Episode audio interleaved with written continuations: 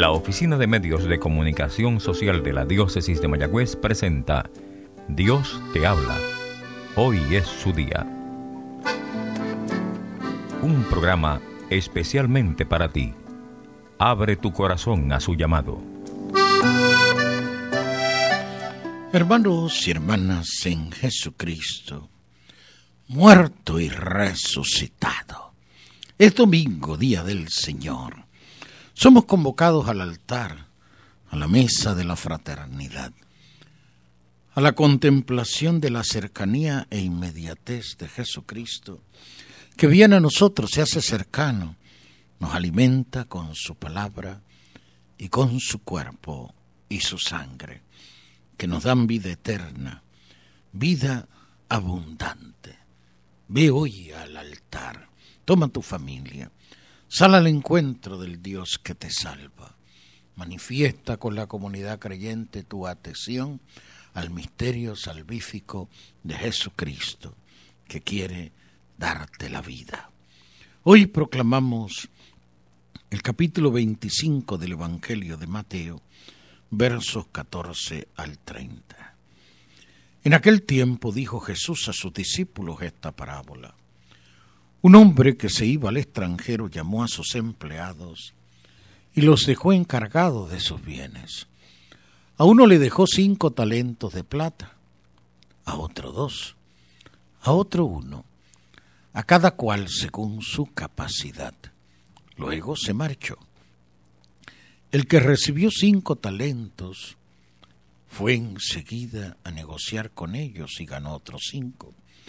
El que recibió dos hizo lo mismo y ganó otros dos.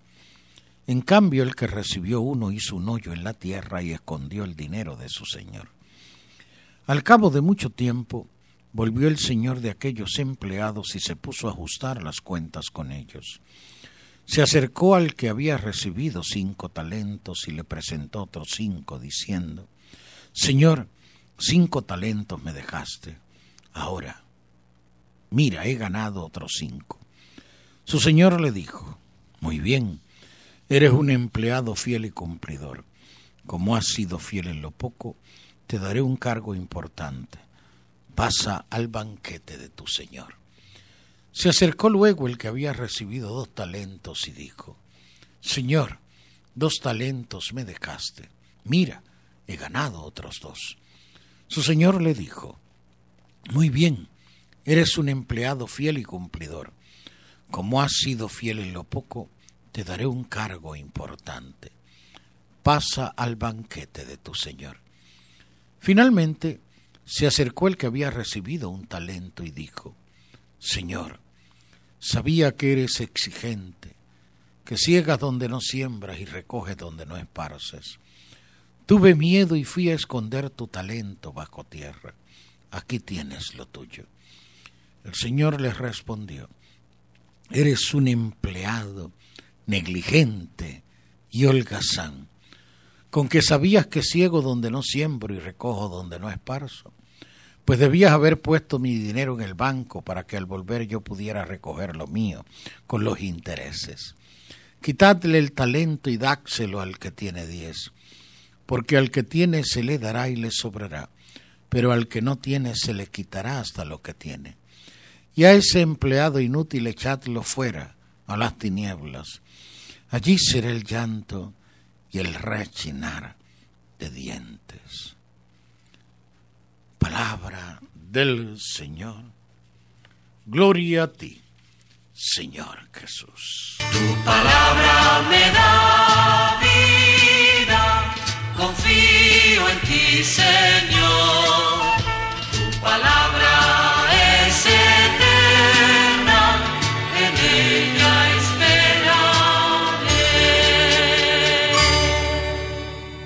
Hermanos y hermanas en Jesucristo,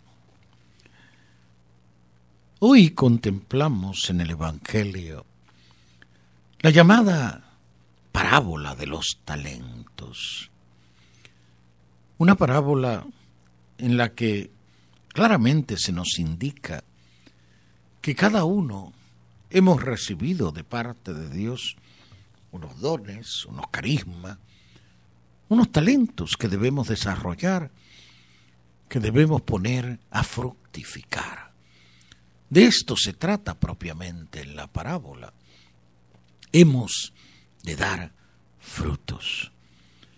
Nuestra vida creyente, nuestra vida de fe, no puede quedar en una quietud o en un cruzarnos de brazos.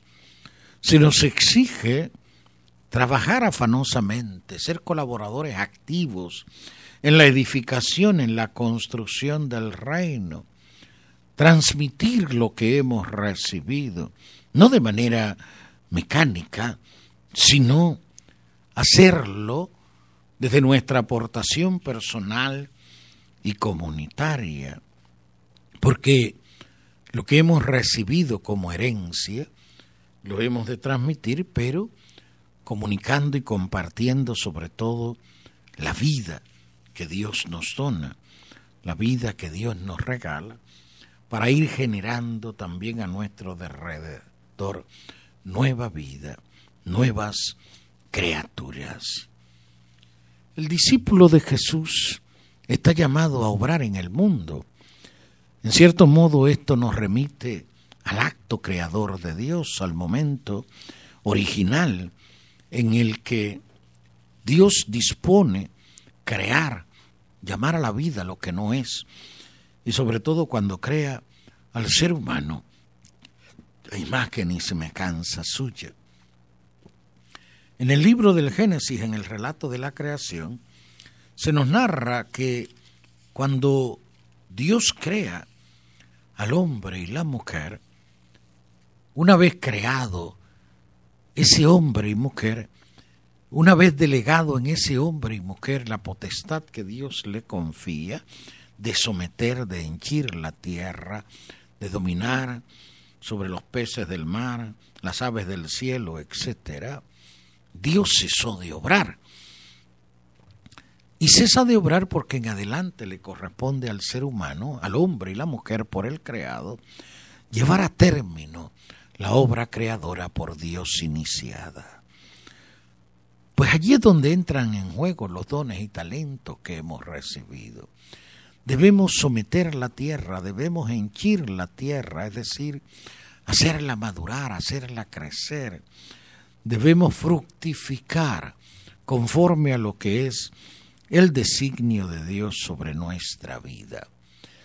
Estamos llamados a una vida y acción apostólica que no es sino hacer posible la transformación de nuestro mundo desde nuestra propia colaboración activa y decidida por instaurar ese reino y reinado de Dios en medio nuestro. ¿Cómo hacerlo?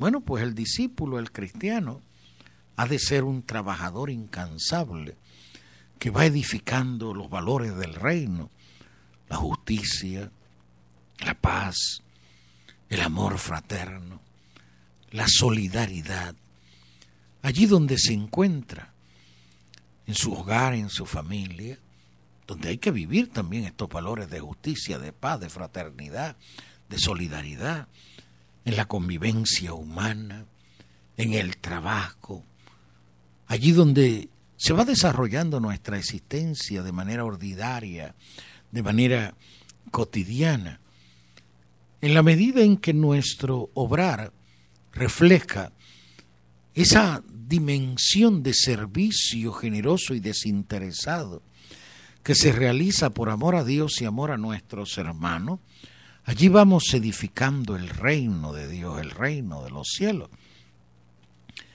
El estilo, el talante que debemos tener los discípulos de Jesús al acoger, al ser hospitalarios, al servir a los que nos rodean.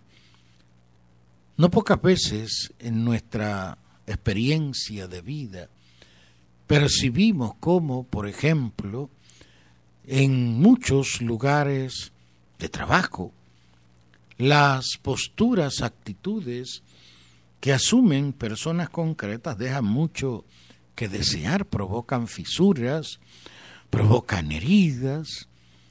Cuando usted o yo llegamos, por ejemplo, a cualquier lugar donde queremos ser atendidos porque tenemos una necesidad, cual sea, o porque debemos cumplir con un requerimiento, por ejemplo, de ley, pongamos por caso, por poner un ejemplo muy concreto, pues todos nosotros, todos los que eh, vivimos en nuestra sociedad y tenemos licencia de conducir, tenemos que gestionar durante cada cierto número de años la renovación de esa licencia de conducir.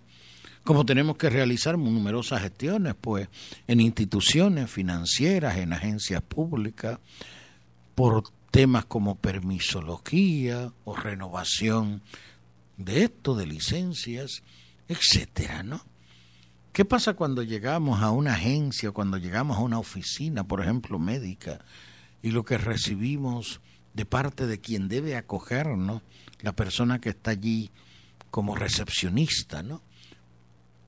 Una cara pues fuerte, ¿no?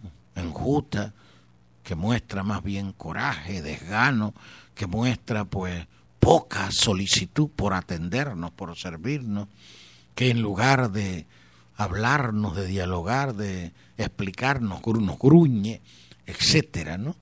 ¿Cómo nos sentimos cuando vamos a un profesional de cualquier pues rama y esperando que ese profesional nos reciba pues tal vez con no vamos a decir que con familiaridad, porque no tiene por qué ser actuar con nosotros como si fuéramos familia, pero por lo menos con eh, empatía, de manera que nos sintamos acogidos y nos sale, pues, como decimos por allí en el lenguaje coloquial de nuestros campos, con una pata de gallina, ¿no?